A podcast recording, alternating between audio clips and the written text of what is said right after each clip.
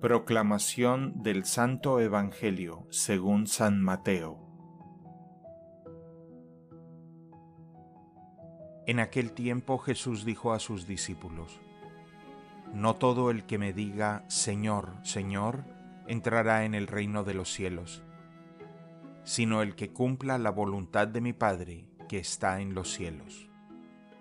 El que escucha estas palabras mías y las pone en práctica, se parece a un hombre prudente que edificó su casa sobre roca.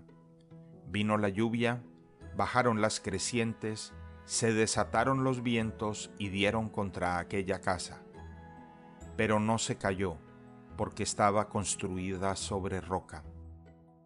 El que escucha estas palabras mías y no las pone en práctica, se parece a un hombre imprudente que edificó su casa sobre arena Vino la lluvia, bajaron las crecientes, se desataron los vientos, dieron contra aquella casa y la arrastraron completamente.